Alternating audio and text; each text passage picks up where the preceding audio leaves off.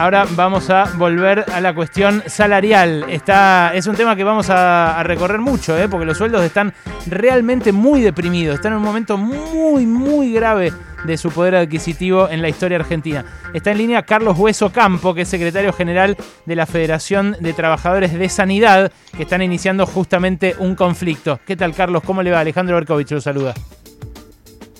Bien, ¿qué tal, Alejandro? Bien, eh, pero bueno, alarmado por un lado por eh, las condiciones de trabajo y por otro lado por los ingresos que hay eh, en la Argentina, en este caso el personal de la salud. ¿Ustedes empiezan una medida de fuerza?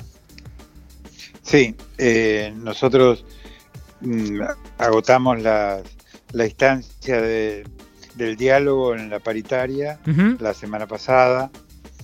El viernes tuvimos reunión de consejo directivo y resolvimos un plan de acción eh, que se está desarrollando en esta semana. Eh, estos días, ayer, hoy, mañana, asamblea sanatorios de todo el país, geriátricos, psiquiátricos e institutos eh, médicos sin internación y este y emergencias médicas. Y los días lunes y martes eh, vamos a realizar paro eh, de cuatro horas por turno. Entiendo. ¿Cuál es el reclamo concretamente eh, para, todos estos sectores? El bueno, es la paritaria de este año. ¿Cuánto? estamos pidiendo el 45%.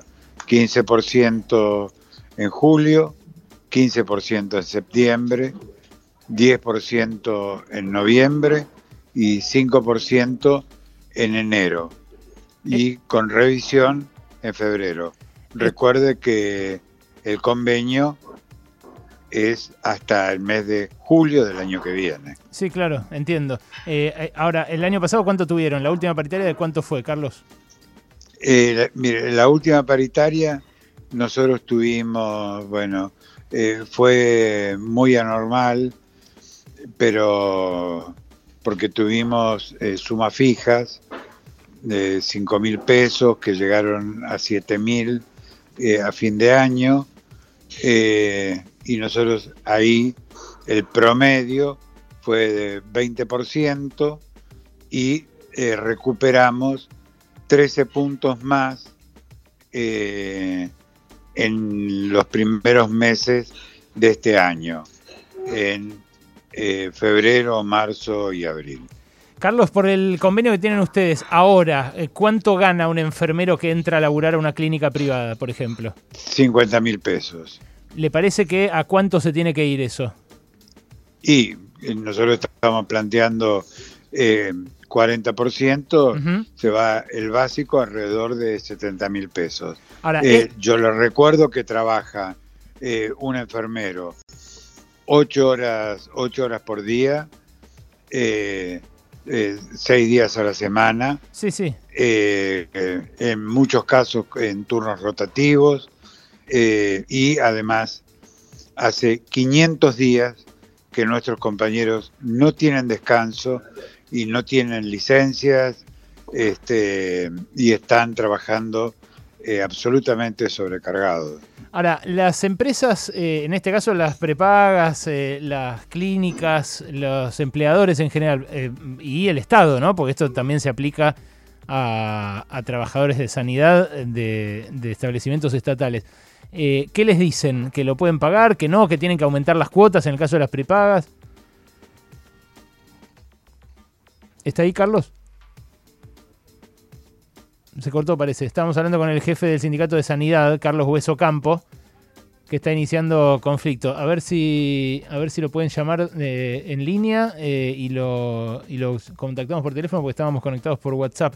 Eh, es un conflicto que eh, básicamente tiene este reclamo del 45% que otros gremios ya han conseguido el 45%. Los que no lo habían hecho están empezando a pedir eh, la reapertura de paritarias como Sergio Palazzo, que eh, lo entrevistamos ayer. Sergio Palazzo consiguió reabrir una paritaria que daba el 29 y la convirtió convirtió en una del 45 y hay otros gremios que estuvieron firmando arriba del 40 durante este último mes, después de que el gobierno decidió, bueno, aceptar la realidad de que la inflación no va a ser de este 29%. Eh, a ver si eh, ya recuperamos la comunicación, ¿no? Bueno, seguimos con otra cosa en todo caso y, después volvemos al tema sueldos, volvemos al tema sanidad, eh, porque es algo importante y especialmente si tiene que ver con los ingresos de los trabajadores de la salud, que son los que más se estuvieron exponiendo en este tiempo. Dame una del deporte, Wally. Acaba de, eh, terminar Inglaterra-Alemania 2 a 0 en la Euro. Eh, viste, 29 de junio Argentina-Alemania, eh, México 86. Un 29 de junio Inglaterra-Alemania en octavos de final de la Euro. Ahora a las 4 de la tarde Suecia-Ucrania en ese, en ese cruce.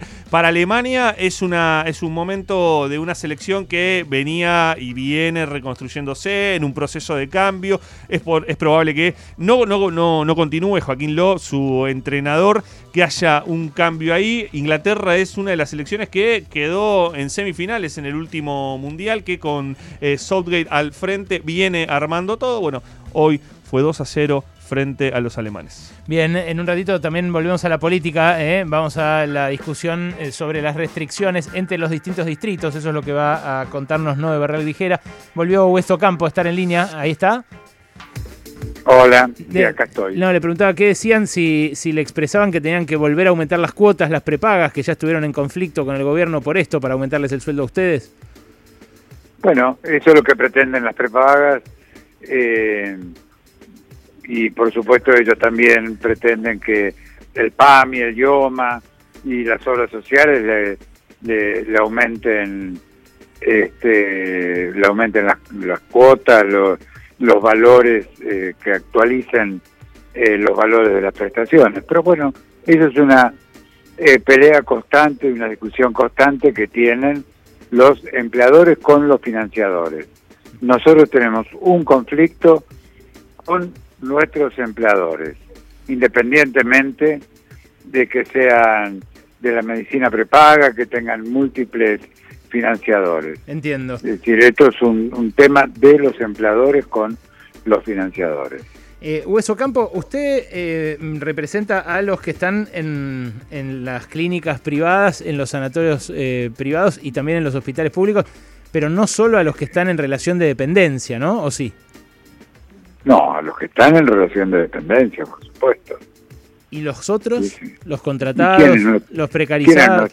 y bueno, ah, los, que, los que facturan honorarios, los que van a... No, no, no, eh, eso eh, son casos eh, excepcionales, bueno, o profesionales, pero que no los representamos nosotros. Mm.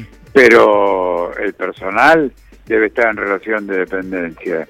Y si no, hay fraude laboral, que muchas veces el Estado lo hace, contratando por distintos mecanismos eh, que les llaman eh, becas este, o, cualquier otra denominación, depende la provincia, pero bueno, eh, cada uno de los sindicatos adheridos a la federación tiene total autonomía este, para defender a los trabajadores de cada una de las jurisdicciones. Le digo, Carlos, porque... Yo concretamente soy del Sindicato de Salud Pública de la provincia de Buenos Aires.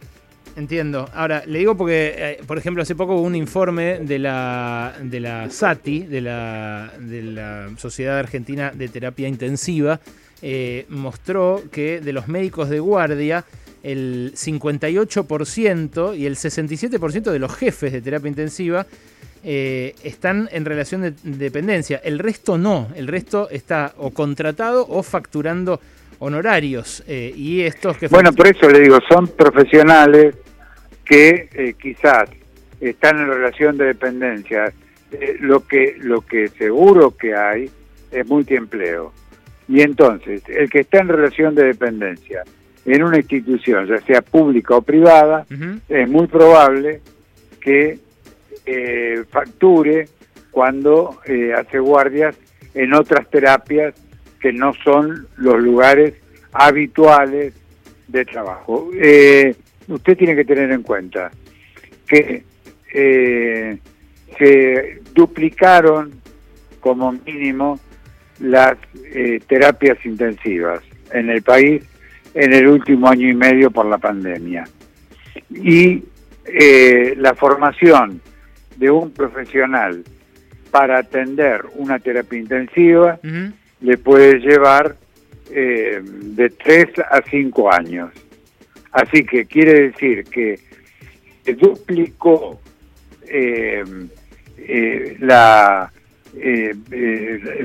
la parte física, se duplicó la cantidad de respiradores, se duplicó la cantidad de camas de internación en estas terapias intensivas o intermedias, pero no se duplicó de ninguna manera el personal. Entonces, es el mismo personal que está atendiendo el doble de las camas. Y entonces es muy probable que en el doble o triple de empleo haya muchos casos de informalidad en el contrato. Eh, Campo, buenas tardes. Alejandro Wall. Ayer le preguntábamos a Sergio Palazzo eh, de la bancaria eh, acerca, claro, de las diferencias. No viene cerrar una paritaria eh, alta con sueldos altos de sus trabajadores. Cuando uno piensa un, un, gremio como el bancario y lo contrapone con trabajadores de la salud y los salarios que hay siendo tan necesario además la salud, hay mucha distancia. ¿Usted qué siente cuando ve esas cosas? Y eh, si de algún modo tampoco se siente responsable usted, secretario general de su sindicato, después, desde hace más de 30 años, ¿no? Lo que pasa es que eh, eh, los bancos son los que ganaron más dinero mm. en, las últimas décadas, o quizás, digamos, en la historia, mm. no tenga ninguna duda. pero además, bueno, eh, nuestra actividad es una actividad devaluada históricamente por muchas razones. En primer lugar, eh, porque es una actividad mayoritariamente femenina. Eh, y además, una actividad, digamos, no muy prestigiosa, porque eh, tiene que eh, atender, eh, digamos, las cuestiones a las que la mayoría de la gente rehuye, que es atender enfermos, enfermos terminales, este, las cuestiones más graves, más escatológicas, y para esto hay que tener eh, una, gran, una gran vocación y una gran necesidad. Pero además, no se improvisa. ¿Y no, no debería ser precisamente al revés? digamos si, Mire, yo le, pero, bueno, pero yo le voy a contar una cosa. Mm. Eh, eh, obviamente usted sabe quién es Mahatma Gandhi, ¿no? Sí. Y qué significó para la historia de la humanidad. Y Mahatma Gandhi eh, estudió así en Inglaterra él quería estudiar medicina, pero la familia de una casta alta de la India le prohibió ser médico, porque para ser médico debía eh, tocar a los intocables, a los intocables.